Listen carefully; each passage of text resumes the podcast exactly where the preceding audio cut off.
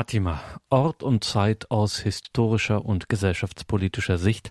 Das ist das Thema heute am 13. Oktober in dieser Credo-Sendung. Und dazu grüßt Sie alle herzlich Gregor Dornis. Wir hören hier einen der schillerndsten und zugleich auch herausragendsten Historiker unserer Zeit, Michael Hesemann, Bestseller-Autor, der sich intensiv mit dem Phänomen, mit den Erscheinungen und vor allen Dingen der Zeitgeschichte von Fatima befasst hat. Als 1917 die drei Hirtenkinder im abgeschiedenen portugiesischen Dorf Fatima die Schafe hüten, wissen die frommen Kinder nichts von den Ereignissen in diesem Jahr, in diesem Schicksalsjahr 1917. Europa versinkt in der, wie das mal genannt wurde, Urkatastrophe des 20. Jahrhunderts, dem Ersten Weltkrieg dem Ersten Weltkrieg mit und nachdem nichts mehr so ist wie bisher. Die Friedensbemühungen Papst Benedikts des 15. und des seligen Kaisers Karl I. scheitern. Der heilige Maximilian Kolbe gründet die Militia Immaculatae und schließlich zeigen sich 1917 zwei bisherige Nebenakteure der Weltpolitik als die Großmächte der Zukunft. Das revolutionäre Russland und mit ihrem Kriegseintritt die Vereinigten Staaten von Amerika. Ist es ein Zeichen der Vorsehung, dass sich ausgerechnet in diesem Jahr und an diesem Ort das größte Wunder unserer Zeit ereignete? Das größte Wunder unserer Zeit, eine Formulierung vom Historiker und Bestsellerautor Michael Hesemann, der unter diesem Titel Fatima Ort und Zeit aus historischer und gesellschaftspolitischer Sicht einen Vortrag beim diesjährigen Fatima Symposium in Marienfried der Gebetsstätte im Bistum Augsburg hielt. Und genau diesen Vortrag hören wir heute Abend hier in der Credo-Sendung Michael Hesemann. Fatima Ort und Zeit aus historischer und gesellschaftspolitischer Sicht. Exzellenzen, hochwürdigste und hochwürdige Herren, ehrwürdige Schwestern, die Frage, die ich heute stelle, lautet, war es ein Zufall oder ein Hinweis darauf, dass hier der Himmel korrigierend eingriff, dass die Erscheinungen von Fatima ausgerechnet im Jahre 1917 stattfanden? Und was können uns Kairos, Kaitopos, wie man auf Griechisch sagen würde, also der Zeitpunkt und der Ort, eines der größten Eingriffe des Übernatürlichen in unsere Geschichte über die Botschaft und Bedeutung von Fatima verraten. Zwei Jubiläen fallen ins Auge, wenn wir an das Jahr 1917 denken. Da wäre einmal das Reformationsjubiläum, was eben angeschnitten wurde.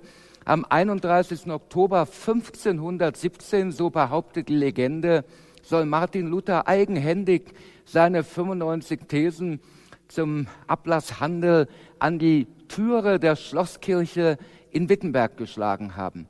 Dabei ist mehr als fraglich, ob es die Hammerschläge, die durch ganz Europa halten und die zum Symbol der Reformation schlechthin geworden sind, je gegeben hat. In der Tat sind sie uns nämlich erst sehr spät überliefert worden, genauer gesagt posthum, wie der Kirchenhistoriker Erwin Iserloh sauber belegte. Kein einziger zeitgenössischer Bericht erwähnt den angeblich so spektakulären Thesenschlag auch nur andeutungsweise. Auch Luther, der in seinen Tischgesprächen jeden Aspekt seines Lebens ausgiebig schildert, kam kein einziges Mal auf ihn zu sprechen. Erst Melanchthon, sein gelehrter Mitstreiter, erwähnt ihn in seiner nach Luther verfassten Biografie. Vielleicht inspirierte ihn dazu die in Wittenberg übliche akademische Praxis, die Kirchentüren allgemein als schwarzes Brett zu benutzen. Dann freilich wären die Pedelle, also die Universitäts, ich will mal sagen Hausmeister für die Anbringung verantwortlich gewesen, nicht der damalige Universitätsprofessor Dr. Martin Luther. In der Tat hatte Luther am besagten 31. Oktober nur einen Brief an den Mainzer Erzbischof Albrecht von Brandenburg, seinen Landesherrn, verfasst, deren Unterwürfigkeit kaum zu überbieten ist. Untertänigst bat er ihn darum, seine Anweisung an die Ablassprediger, insbesondere den übereifrigen Dominikaner Johannes Tetzel, zu revidieren, dass sie irreführend sei. Dem Schreiben, dessen Original wir heute im Reichsmuseum zu Stockholm haben, legt er noch seine handschriftlich verfassten Thesen bei. In einem Brief an Leo X. vom Mai 1518 betonte Luther, er habe bislang nur privatim, also hochprivat, einige hohe Würdenträger der Kirche ermahnt. Erst als er auf das Schreiben an Albrecht keine Antwort bekam, ließ er seine Thesen in gedruckter Form erscheinen, in der sie sich in rasender Geschwindigkeit verbreiteten. Zwei Jahre später, im Sommer 1520, reagierte Luther dann auf die Bannandrohungsbulle des Papstes mit dem endgültigen Bruch mit Rom. Doch obwohl das Datum 1517 überbewertet wird, sein Symbolwert als Schlüsseljahr der Reformation bleibt erhalten. Während fortan Deutschland in protestantische und katholische Gebiete gespalten war und 100 Jahre später von einem schrecklichen Dreißigjährigen Krieg verwüstet wurde, während Millionen gläubige Seelen der Kirche verloren gingen, führte eine Marienerscheinung im Dezember 1531 im mexikanischen Guadalupe zur Massenbekehrung der Indios und damit zur Globalisierung der Kirche ihre Ausdehnung nicht nur in der alten, sondern auch in der neuen Welt. Doch nicht nur die Lutheraner feierten 1917 ein großes Jubiläum, sondern auch die Freimaurerei. Am 24. Juni 1717, dem Johannistag, trafen sich in London Vertreter von vier alten Freimaurerlogen im Hinterzimmer des Pubs Goose and Gregorian Ale House zur Gründung der Vereinigten Großloge von England, die die erste Großloge der Welt war. Unklar sind die Ursprünge der Freimaurerei. Während sie selber den Anspruch erhebt, aus der Bauhütte des Salomonischen Tempels hervorgegangen zu sein, ist eher eine Entstehung aus dem Maurerzünften des Mittelalters wahrscheinlich. Zum ersten Mal finden wir den Begriff Freemasons in Dokumenten der Kathedrale von Exeter aus dem Jahre 1396. 1537 nannte sich eine Maurergilde in London Freemasons, was von Freestone Masons abgeleitet wird. Sie waren im Gegensatz zu den Roughstone Masons für die feineren Arbeiten am Bau zuständig. Ähnliche Steinmetzbruderschaften gab es wohl seit dem 11. Jahrhundert auch auf dem europäischen Festland. Sie bildeten eine verschworene Gemeinschaft, die ihr technisches Wissen eifersüchtig vor Konkurrenten hütete. Doch erst in England wurden die Bauhütten offenbar zum Auffangbecken für Anhänger gnostischer Sekten, vielleicht Nachkommen der manichäischen Katerer, die vor der Verfolgung in Kontinentaleuropa auf die britischen Inseln geflüchtet waren. 1737 wurde die erste deutsche Loge gegründet, Zuvor hatte sich die Freimaurerei schon in Frankreich und ab 1733 in Italien ausgebreitet, wo sie ein Sammelbecken antiklerikaler Kräfte innerhalb der Aufklärung wurde. Das veranlasste den damaligen Papst Clemens XII. in seiner Bulle In eminenti apostolatus specula 1738 die Freimaurerei mit dem Bannfluch zu belegen. Bis heute ist es Katholiken bei Strafe der Exkommunikation untersagt, einer Loge beizutreten. Obwohl nachweisbar ranghohe Freimaurer an der amerikanischen und französischen Revolution sowie der italienischen Unabhängigkeitsbewegung beteiligt waren, wird jede Darstellung ihrer Rolle in der Gestaltung der Geschichte schnell in den Bereich der Verschwörungstheorien verbannt. Dass man sich aber auch in höchsten politischen und kirchlichen Kreisen Sorgen um den Einfluss der Logen machte, belegt exemplarisch ein Dokument, das sich im Vatikanischen Geheimarchiv in den Akten der Münchner Nunziatur entdeckte. Dabei handelt es sich um einen handschriftlichen Brief des damaligen Kölner Erzbischofs Felix Kardinal von Hartmann an den apostolischen Nuntius in München, Erzbischof Eugenio Pacelli, den späteren Pius XII. vom 8. November 1918. Kardinal von Hartmann, der einer alten preußischen Beamtenfamilie entstammte, war ein persönlicher Freund Wilhelms II. des deutschen Kaisers. Dieser aber, so schrieb Hartmann, sei jetzt in großer Besorgnis.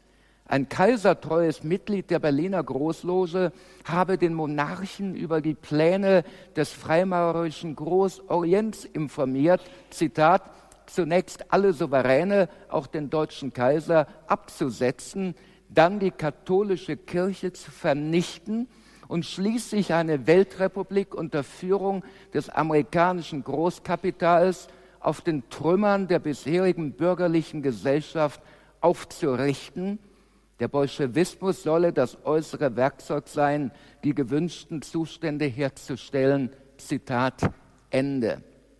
Vielleicht trug auch diese frühe Warnung dazu bei, dass Pius XII. als Papst in den Jahren nach dem Zweiten Weltkrieg die Ausbreitung des Kommunismus in Europa mit größter Sorge verfolgte, nachdem der noch gefährlichere Nationalsozialismus besiegt worden war.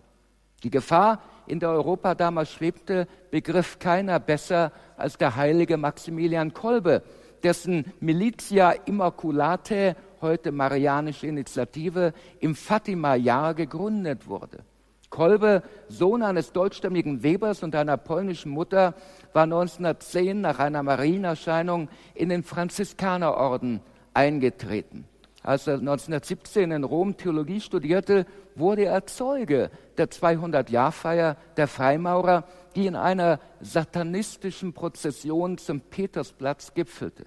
Die Logenbrüder trugen ein Banner mit der Aufschrift Satan muss im Vatikan regieren und der Papst sein Sklave sein, das den Erzengel Michael in den Klauen des Dämons zeigte.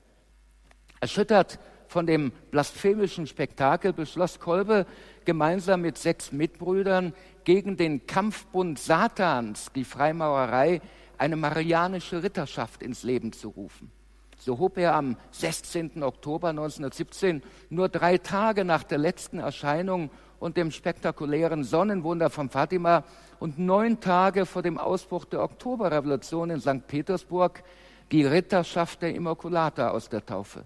Ihr Ziel war, durch das tägliche Gebet, das Tragen und die Verbreitung der wundertätigen Medaille und die Hingabe an die Gottesmutter, die Bekehrung aller Heretiker und Schismatiker vor allem der Freimaurer, zu erflehen. 1918 segnete Papst Benedikt XV. die Initiative, die 1927 den kirchenrechtlichen Status einer Erzbruderschaft erhielt. Zurück in Polen gründete Kolbe in, nun wird es schwierig, Niepokalanów ein katholisches Pressehaus, das auf einer Missionsreise nach Japan 1930 seinen ersten überseeischen Ableger bekam. Nach dem Einmarsch der Deutschen in Polen 1939 gewährte der Pater 2300 Juden und zahlreichen polnischen und ukrainischen Katholiken in seinem Missionszentrum Zuflucht. Als die Nazis das 1941 entdeckten, wurde er verhaftet und in das Konzentrationslager Auschwitz gebracht. Dort sprang er um einen unschuldigen Familienvater vor seiner Hinrichtung zu bewahren, ein und starb nach 14-tägiger Qual im berüchtigten Hungerbunker des Lagers durch eine Giftspritze. Der Ritter der Gottesmutter wurde zum Märtyrer und gilt heute als einer der größten Heiligen des vergangenen Jahrhunderts. Doch nicht nur als Jubiläumsjahr war 1917 ein Schlüsseljahr. Es war auch welthistorisch ein Wendejahr und zwar in dreierlei Hinsicht. Der Kriegsantritt der Vereinigten Staaten am 6. April ließ den 1914 ausgebrochenen Konflikt in der Tat zum Ersten Weltkrieg werden. Als Jahr der kommunistischen Oktoberrevolution entschied es das Schicksal Europas für die folgenden 72 Jahre als Schlüsseljahr für die Neuordnung des Nahen Ostens reichen seine Auswirkungen bis über die Gegenwart hinaus. Am 2. November 1917 hatte Großbritannien mit der Balfour-Deklaration die Gründung eines jüdischen Staates in Palästina beschlossen. Am 9. Dezember fiel Jerusalem an die Briten. Es wurde kampflos durch den deutschen General von Falkenhayn übergeben, der ein Blutvergießen an den heiligen Städten ausdrücklich vermeiden wollte. Der Eintritt Russlands in den Ersten Weltkrieg 1914 hatte das Schicksal des Zarenreiches besiegelt. Eine Reihe militärischer Niederlagen, die schlechte Versorgung der Truppen, die zunehmende Lebensmittelknappheit im Lande selbst erschütterten das Vertrauen in den Zaren und führten den lautstarken Parolen der Bolschewisten immer breitere Bevölkerungsgruppen zu. Als Zar Nikolaus II. schließlich den Befehl erteilte, auf sich erhebende Truppenteile zu schießen, unterschrieb er, ohne es zu ahnen, sein eigenes Todesurteil. Am 8. März 1917 kam es zu Streiks und Unruhen in St. Petersburg. Statt dem Befehl des Zaren zu folgen, verbündete sich die St. Petersburger Garnison mit den Arbeitern zur Februarrevolution, die am 12. März eine provisorische Regierung in die Macht brachte und den Zaren drei Tage später zur Abdankung zwang. Zusammen mit seiner Familie wurde Nikolaus II. gefangen genommen. Am 16. April kehrte der Bolschewistenführer Wladimir Ilyich Lenin aus dem Schweizer Exil zurück unter tatkräftiger Hilfe der Deutschen, die, bei, die dabei ganz nach dem Motto, der Feind meines Feindes ist mein Freund, handelten. Und durch flammende Reden gelang es Lenin genügend Unterstützung für den entscheidenden Schritt zur Macht zu gewinnen. Am 6. 7. November putschten die Bolschewisten mit dem Militär auf ihrer Seite in St. Petersburg. Ihre Arbeiter- und Soldatenräte übernahmen die Macht. Lenin konnte den allrussischen Sowjetkongress eröffnen, der die Gründung des Sowjetstaates unter der Führung des Rates der Volkskommissare und Lenin als dessen Vorsitzenden proklamierte. 6. und 7. November nach unserem Kalender, nach dem gregorianischen Kalender, was 13 Tage weniger nach dem julianischen Kalender war, der in Russland noch galt, daher der Begriff Oktoberrevolution. Die Folge war ein blutiger dreijähriger Bürgerkrieg, bei dem über 13 Millionen Menschen ums Leben kamen. Die Weiße Armee der Demokraten, des Adels und der Grundbesitzer versuchte den Vormarsch der Roten Armee der Bolschewisten zu stoppen und stand dabei ihrem Gegner an Brutalität in keinster Weise nach.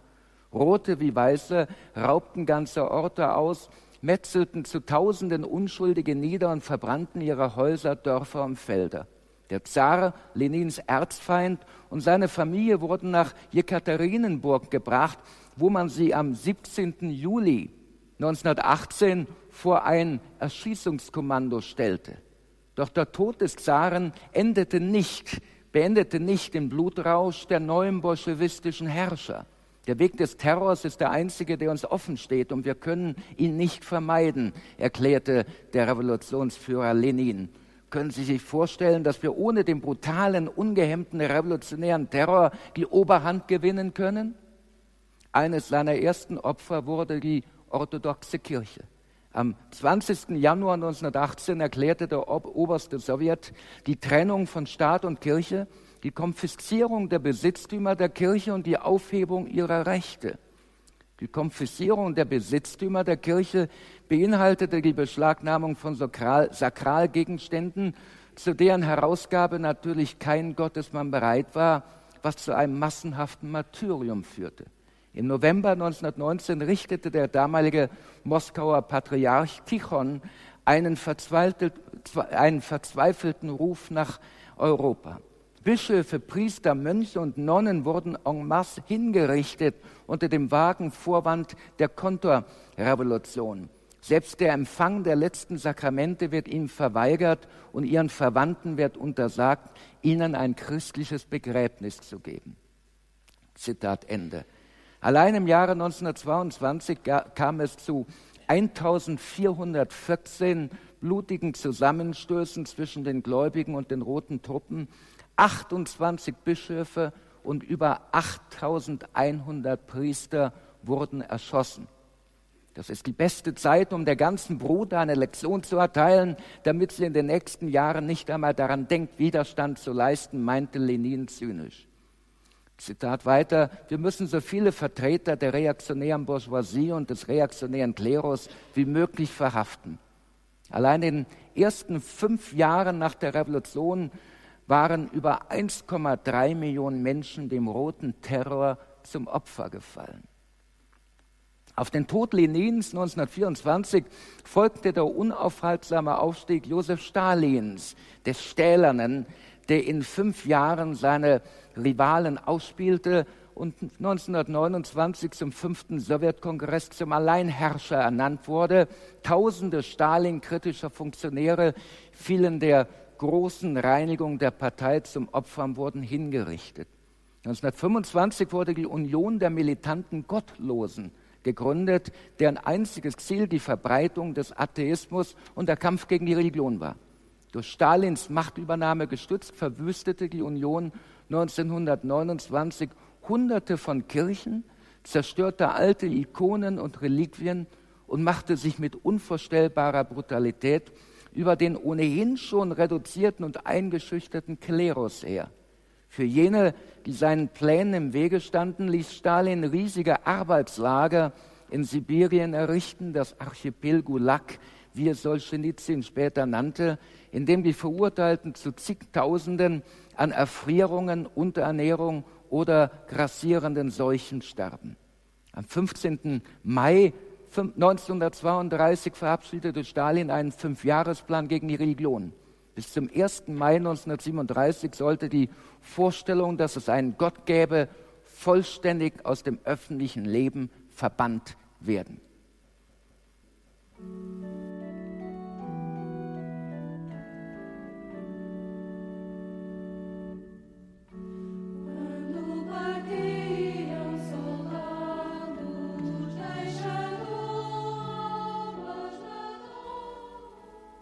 Während in Russland die Oktoberrevolution wütete, tobte an der Westfront 1917 ein zermürbender Stellungskrieg, den keine Seite gewinnen konnte. Als die deutsche Reichsregierung versuchte, einen Waffenstillstand mit US-Präsident Wilson auszuhandeln, kam es am 28. Oktober 1918 zu einer Meuterei der deutschen Hochseeflotte, gefolgt von einem Matrosenaufstand in Kiel, der bald auch auf andere Städte übergriff. Eine Woche später tobte die Revolution in München und Berlin. Kaiser Wilhelm II. war gezwungen abzudanken. Der Sozialdemokrat Philipp Scheidemann rief die Republik aus. Einen Tag nachdem Kardinal von Hartmann den genannten Brief geschrieben hat, wurde der Kaiser gezwungen abzudanken. Am 11. November 1918 wurde der Waffenstillstand von der neuen deutschen Regierung unterzeichnet. Der Krieg, der acht Millionen Todesopfer gefordert hatte, war zu Ende. Am selben Tag wurde Kaiser Karl von Österreich von Ministern seiner Regierung gedrängt, einen Verzicht auf jeden Anteil an den Staatsgeschäften zu unterschreiben.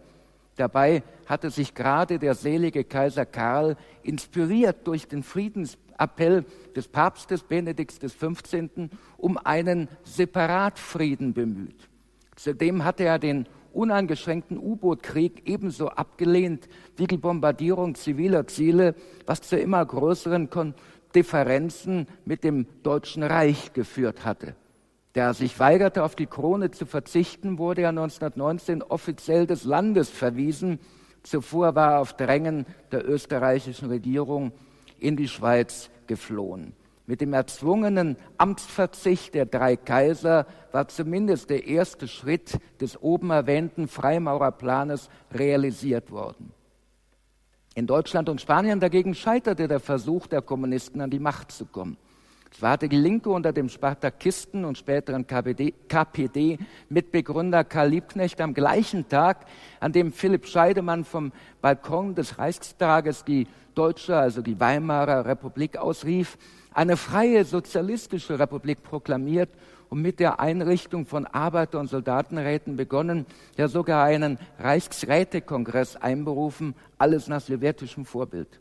Doch die Zustände in der jungen UdSSR schreckten auch ab.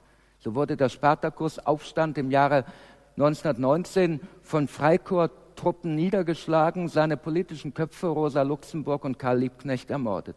Auch die Münchner Räterepublik vom April 1919 nahm, ebenfalls vom Freikorps niedergeschlagen, ein schnelles Ende.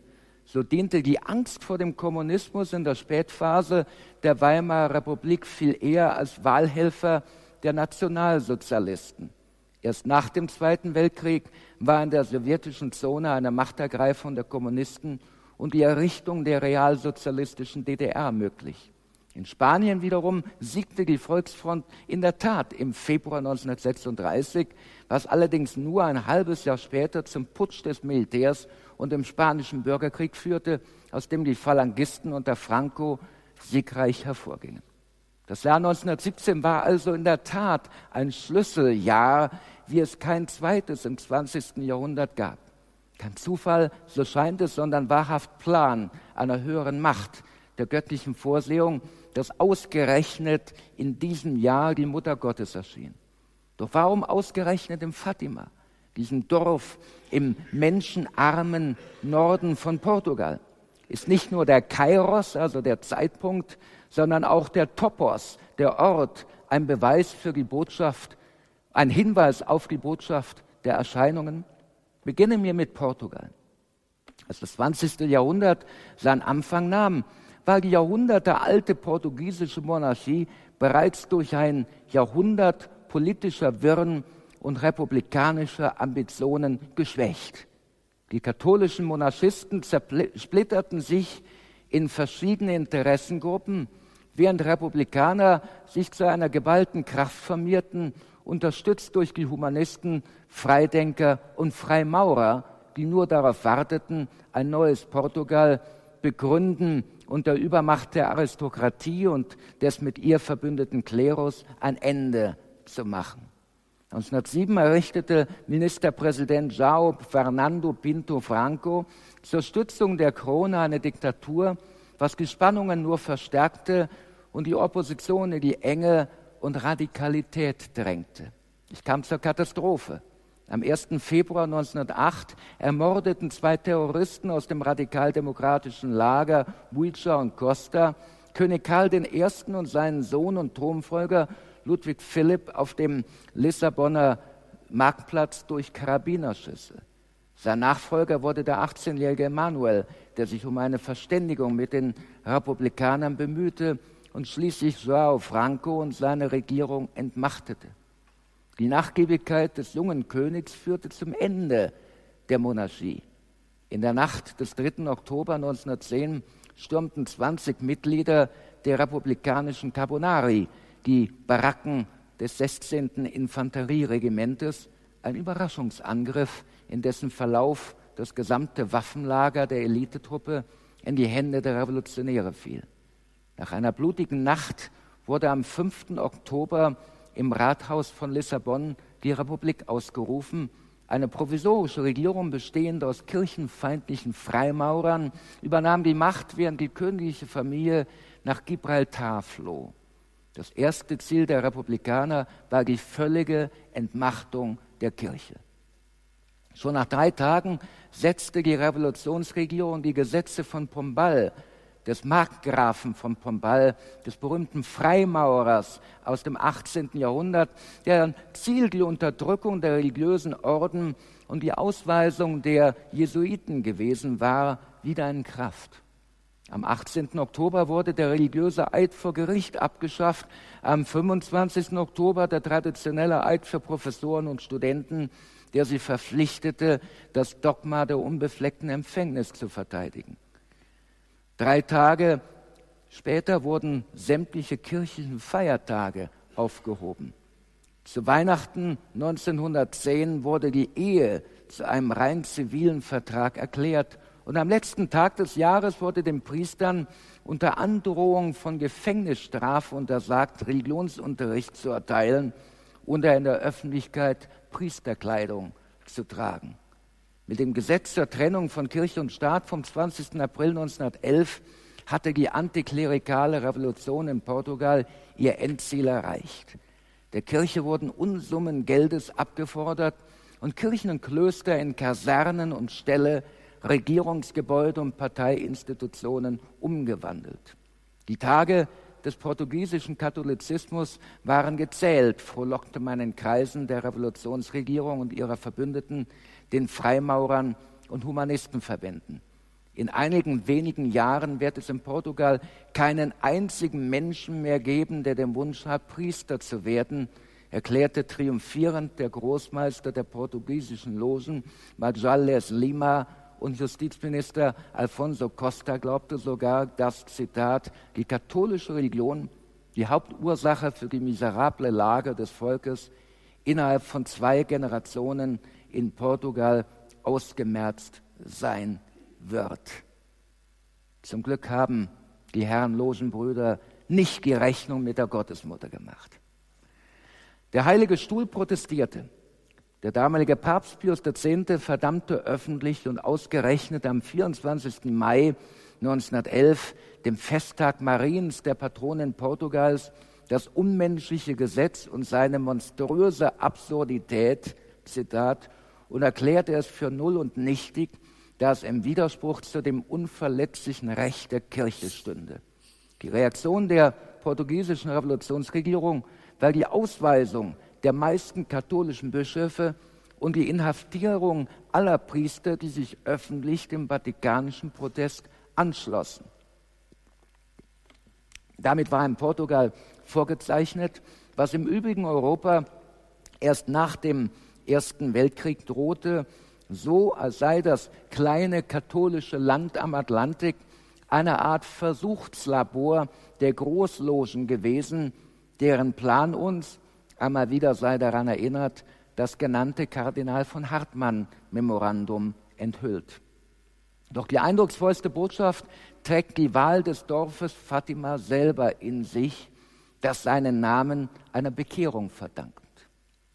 Im 8. Jahrhundert eroberten die Araber die iberische Halbinsel, die muslimischen Mauren, um in den folgenden sechs Jahrhunderten schrittweise von den christlichen Heeren im Rahmen der Reconquista, der Rückeroberung, zurückgedrängt zu werden. Im 11. Jahrhundert war der Norden Portugals bereits in christlicher Hand, während das Land südlich des Flusses Tayo zum Kalifat gehörte. Das Grenzland war unsicher, immer wieder attackierten christliche Untergrundkämpfer in bester Guerilla-Taktik die verhassten Muslime. Einer der Widerständler war Gonzalo Raminguez, der Schrecken der Mauren, wie er genannt wurde, der eine Horde christlicher Ritter anführte. Am 24. Juni 1158, dem Fest des heiligen Johannes, des Täufers, zog eine Gruppe von arabischen Rittern aus der Provinzhauptstadt Alcazar, heute Alcázar d'Ossal, mit ihren Damen zu einer kleinen privaten Feier an die Ufer des Flusses Sado. Sie vergnügten sich, Jado, glaube ich, wird er gesprochen, sie vergnügten sich gerade, genossen ihr Picknick, als sie von der Horde des Herminges überfallen wurden. Die meisten Araber wurden bei dem Überraschungsangriff getötet, die Überlebenden und die Frauen von dem Maurenschrecken nach Santarém gebracht, die Stadt, in der Afonso Henriques, der erste portugiesische König, residierte. Der König beglückwünschte Don Gonzalo zu der, oh, Gonzalo, ist ja portugiesisch, Don Gonzalo zu der kühnen Tat und fragte ihn, welche Belohnung er dafür wünsche. Herr Minguez zögerte nicht lange. Er bat sich die Hand von Fatima, der schönsten der gefangen genommenen Maurinnen und Tochter des Fürsten von Alcazar, die nach der Lieblingstochter des sogenannten Propheten Mohammed benannt war.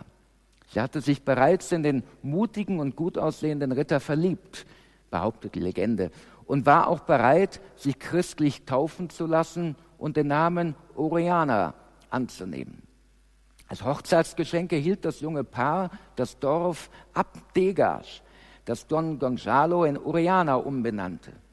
Unglücklicherweise starb die schöne Maurentochter jung. Ihr Ehemann suchte Trost im, Glas, im Kloster äh, des heiligen Bernhard in Al-Jobaka, 30 Kilometer westlich von Uriana, und der Abt erlaubte ihm, seine Frau in einer nahegelegenen kleinen Kirche beizusetzen. Fortan erhielt das Dorf, in dem die Kirche mit ihrem Grab stand, den Namen Fatima. Es war ein unbedeutendes Dorf, jahrhundertelang zu klein, um überhaupt auf einer Landkarte zu erscheinen. Und nur einmal, ein einziges Mal, sollte es für einen kurzen Augenblick, ein Gebet lang, zum Schauplatz der Geschichte werden. Im 14. Jahrhundert befand sich Portugal unter zunehmender Bedrohung nicht mehr durch die Mauern, sondern durch das spanische Kastilien, dessen Übermacht das kleine Land zu erdrücken drohte. Nur durch einen Militär- und Freundschaftspakt mit England konnte seine Unabhängigkeit gewahrt werden. Nach dem, dem Tod von König Fernando wurde 1383 sein unehelicher Bruder Don John, der Großmeister des Avis-Ordens, zum neuen König und Verteidiger des Reiches gekrönt. John I. wurde unterstützt durch Dom Nuno Alvarez Pereira, einem Ritter und Mystiker, dessen Rolle später mit der von Jeanne d'Arc bei der Befreiung Frankreichs verglichen wurde. Dom Nuno war davon überzeugt, den göttlichen Auftrag zu handeln und galt als ein glühender Verehrer der Gottesmutter, die schon im Jahre 1142 von König Alfonso zur Beschützerin und Mutter aller Portugiesen ernannt wurde, eine Landesweihe, die 1646 von König Jean IV. nach der Wiederherstellung der nationalen Unabhängigkeit feierlich wiederholt wurde. Portugal stand also unter dem besonderen Schutz der heiligen Jungfrau. Davon war auch Dom Nuno überzeugt, als er sein Heer gegen die zahlenmäßig weit überlegende kastilische Armee führte. Der König zögerte noch. Erst in letzter Minute, als Dom Nunos Männer bereits auf dem Plateau von Fatima Stellung bezogen mit dem Bild der Gottesmutter auf ihren Standarten an dem Schlachtruf im Namen Gottes und der Jungfrau Maria, schloss sich John der Erste ihm an. Feierlich riefen die vereinten portugiesischen Truppen, die sich vor ihrem Bild versammelt hatten, die heilige Jungfrau um ihren Schutz und Segen an. Der König gelobte, ein Kloster zu ihren Ehren zu bauen und zu ihrem Heiligtum nach Oliveira zu pilgern, sollte sie ihm den Sieg gewähren. Es war der 13. August 1385, der 13. Heute würde man sagen ein Fatima-Tag. In den frühen Morgenstunden des 14. August führte Jean I. und Don Nuno ihr Heer von Fatima aus in die Schlacht von Aljubarrota und errangen einen der glorreichsten Siege in der portugiesischen Geschichte. Einen Sieg, der für die kommenden beiden Jahrhunderte die Unabhängigkeit des Landes sicherte und vom Papst Bonifaz IX. aufgrund der gewaltigen Übermacht der Spanier in seiner Bulle vom Februar 1391 ausdrücklich als ein Wunder der Gottesmutter bezeichnet wurde.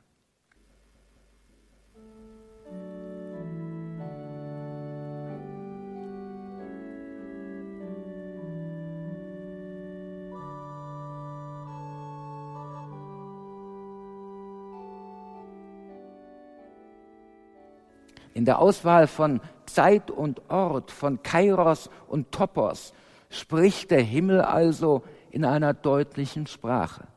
Ausgerechnet in dem Jahr, in dem die Kommunisten in Russland die Macht ergriffen, erschien die Gottesmutter von Fatima.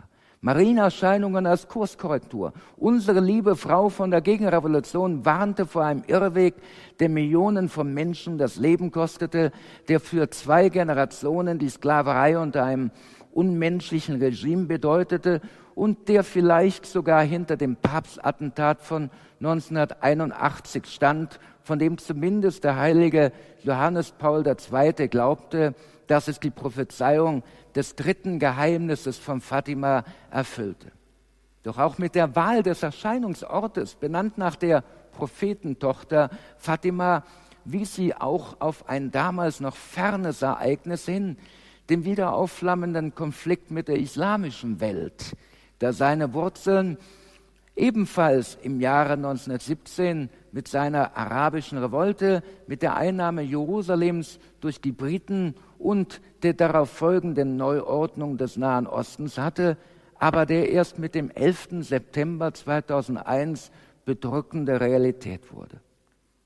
Von diesem Wendepunkt der Geschichte des dritten Jahrtausends aus führt eine direkte Blutspur über den nicht zu rechtfertigenden US-Angriff auf den Irak, der die ganze Region in ein Chaos stürzte und den US-initiierten arabischen Frühling bis hin zum Vormarsch des Islamischen Staates, der vom Nordirak aus über das vom Bürgerkrieg zerrissene Syrien herfiel, um schließlich der gesamten christlichen Welt seinen unheiligen Krieg zu erklären und die Hand nach Rom auszustrecken.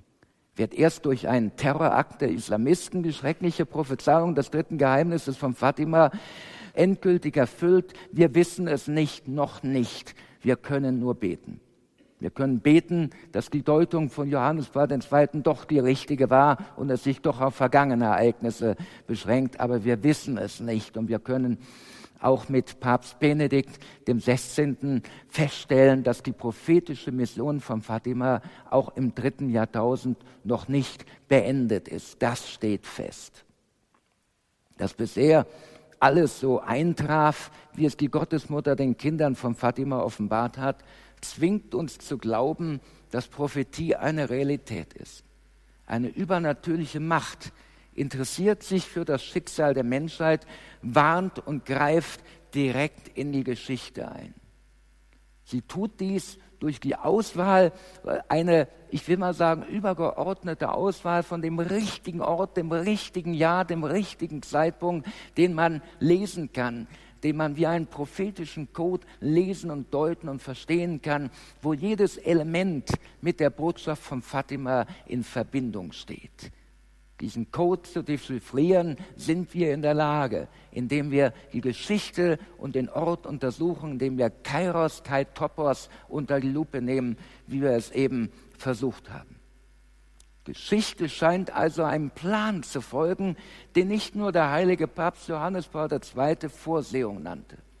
Doch trotzdem gibt es kein unabwendbares Schicksal. Hat der Mensch einen freien Willen, das Recht, Entscheidungen zu fällen über den Kurs seiner Zukunft und damit widerlegt die Erscheinung von Fatima auch Luther, der diesen freien Willen des Menschen bestritt.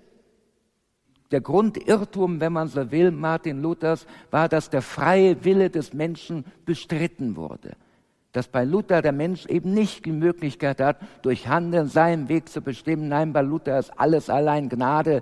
Der Mensch kann nur glauben, aber der Mensch ist nicht der Herr über seine Entscheidungen. Gott wirkt, das ist ein Zitat von Luther, Gutes und Böses durch den Menschen. Und darin liegt meiner Meinung nach ein Irrtum, wie die Botschaft von Fatima belegt. Es gibt die Möglichkeit, den Ablauf des Geschehens zu verändern durch Veränderungen an der Ursache-Wirkung-Kette, durch Gebet und Umkehr. Diese Tatsache allein, so eindeutig bewiesen durch die Ereignisse von Fatima, stellt die materialistische Geschichtstheorie in Frage. Diese Tatsache muss in das Weltbild des dritten Jahrtausends einfließen. Und ich möchte zum Abschluss ein Zitat bringen von Kardinal Cacisio Bertone, auch wenn er umstritten ist, aber er hat sehr gründlich gearbeitet über Fatima. Er hat Schwester Lucia interviewt, er hat die Herausgabe, die Freigabe, die Veröffentlichung des dritten Geheimnisses, wie wir es kennen, im Auftrag des heiligen Johannes Paul II. koordiniert. Und man kann ihn als einen profunden Fatima-Kenner verstehen. Und Kardinal Tarcisio Bertone sagte, schrieb in seinem Buch wörtlich, die Madonna, die in Fatima erschienen ist, ruft uns diese vergessenen Werte ins Gedächtnis. Das Wirken Gottes, des Herrn der Geschichte und die Mitverantwortung des Menschen in seiner dramatischen und fruchtbaren Freiheit sind die beiden Stützen, auf denen die Geschichte der Menschheit gebaut ist. Danke und Gottes Segen.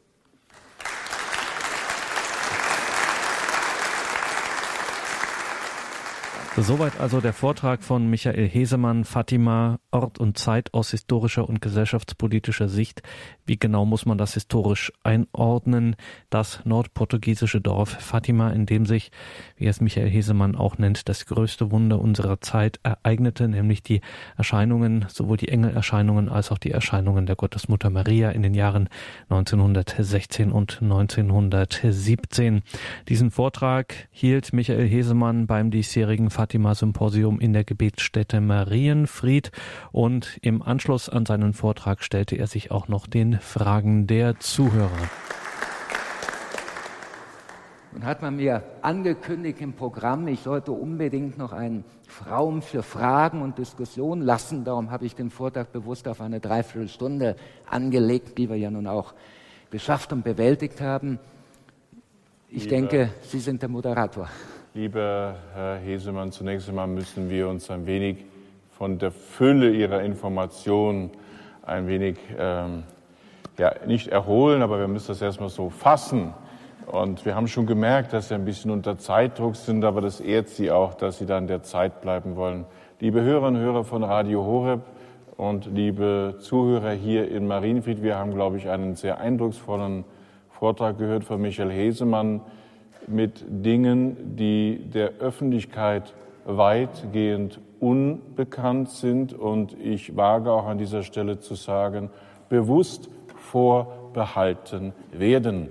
Und das ist, denke ich, äh, äußerst bedenklich und es ist wichtig, dass auch durch einen versierten Historiker wie Sie diese Dinge ans Licht gebracht werden und auch zur Sprache gebracht werden. Dafür gilt Ihnen unser ganz besonderer Dank und ich glaube, wir dürfen das auch nochmal würdigen.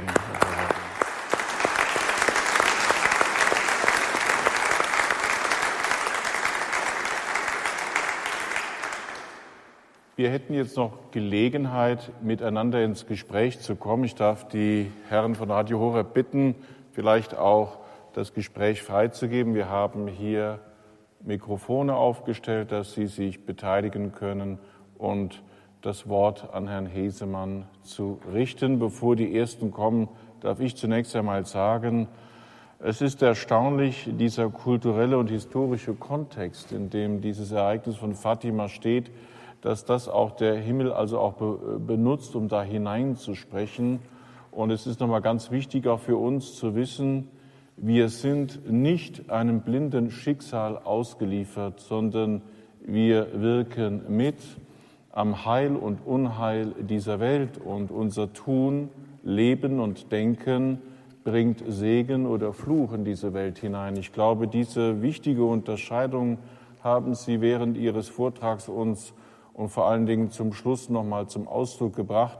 Und das ist sicherlich eine bewusste Setzung gegen eine allgemeine Resignation oder auch äh, Orientierungslosigkeit oder ein Unvermögen, was können wir schon tun? Wir können sehr viel tun, aber dazu sind vielleicht doch hier Fragen möglich. Sie können sich nun anschließen, kommen Sie und fragen Sie, in der Zwischenzeit darf ich vielleicht Ihnen auch äh, nochmal, Sie nochmal bitten, Herr Hesemann, das eine oder andere zu Ihrem Vortrag zu sagen oder was. Sie haben das ja noch einmal neu aufgearbeitet, wie wir merken. Vielleicht möchten Sie da noch einige Gedanken zu einbringen. Bitte schön. Nun, ich habe mich bemüht, umfassend darzustellen, was wir denn über ja, Kairos und Topos, über Zeit und Ort der Erscheinung von Fatima, über das Umfeld, in dem es stattfand und seine Bedeutung, seine tiefere Bedeutung herausfinden können.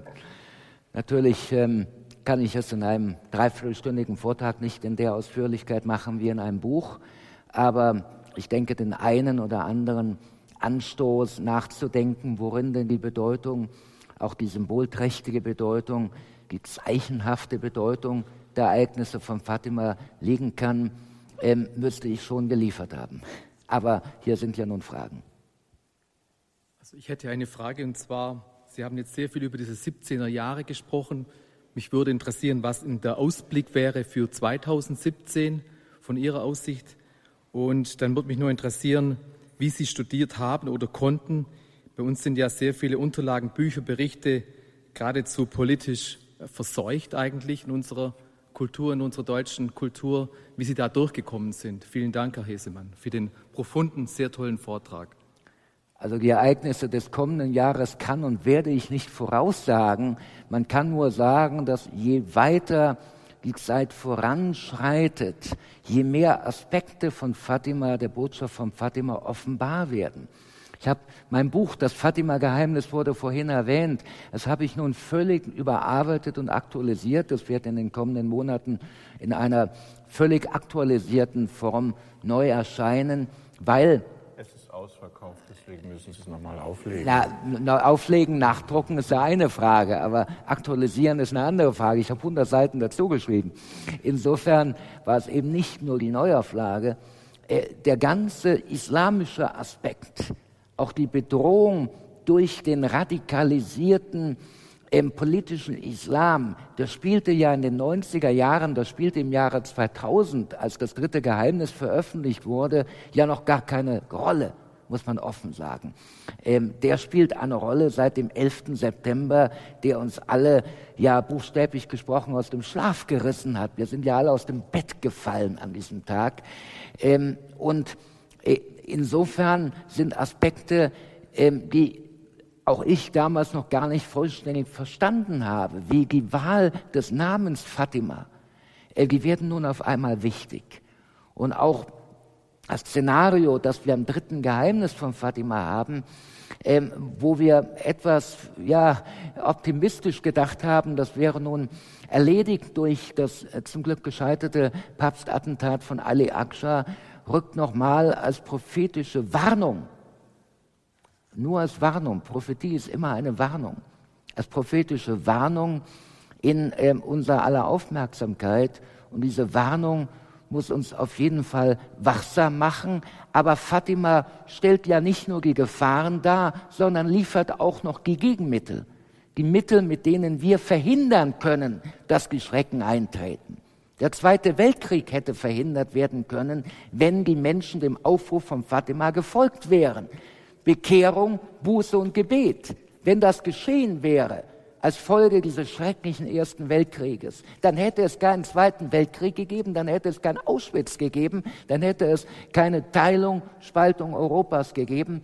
Aber leider sind die Menschen damals nicht ähm, vollständig diesem prophetischen Aufruf gefolgt. Wir haben gesehen, was geschieht, wenn ein Papst dem Aufruf folgte, als dann Johannes Paul II. die Weltweihe vornahm. 1984 innerhalb von einem Jahr kam Gorbatschow an die Macht. Innerhalb von sieben Jahren war die Sowjetunion und die Spaltung Europas Vergangenheit. Wurden ganze Länder, die vorher unterdrückt waren, die heute wieder gut katholische Länder sind, äh, befreit.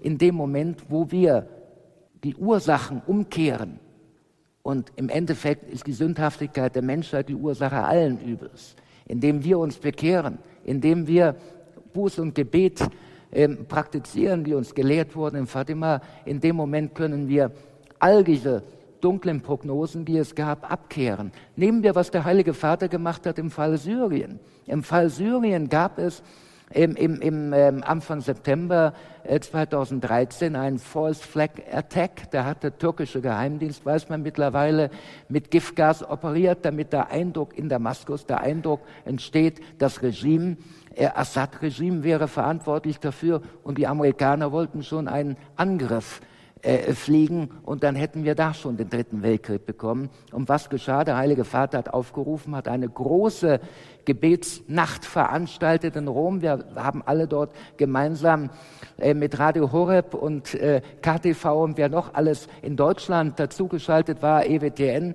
Äh, wir haben alle in dieser Nacht wirklich für den Frieden in Syrien gebetet und zwei Tage später ähm, wurde klar, die Amerikaner werden diese Angriffe nicht fliegen. Es, äh, Assad hat die Vernichtung aller Chemiewaffen unter UN-Kontrolle angekündigt. Es war auf einmal diese große, akute Bedrohung weg. Ein Beispiel dafür, wie unser Gebet, unser kollektives Gebet Geschichte machen kann, Geschichte verändern kann und Unheil, großes Unheil abwenden kann.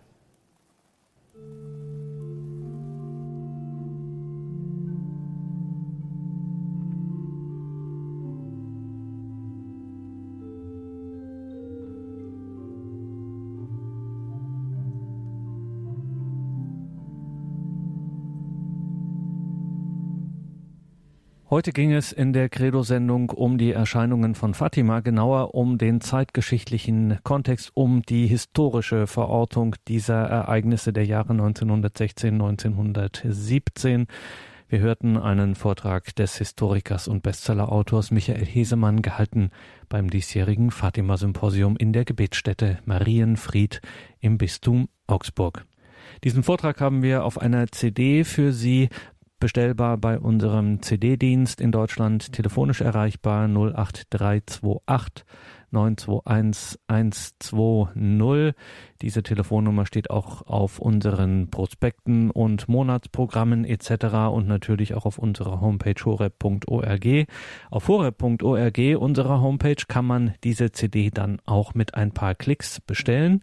horeb.org und dort steht dann auch morgen im Laufe des Tages der Vortrag im Podcast- und Download-Bereich horeb.org und es war neben den vielen, vielen historischen und gesellschaftspolitischen Informationen von Michael Hesemann, kam jetzt gerade zum Schluss eines der wesentlichsten Kernpunkte der Botschaft von Fatima, nämlich Gebet. Und genau das gehört ganz wesentlich zum Charisma von Radio Maria und Radio Horeb.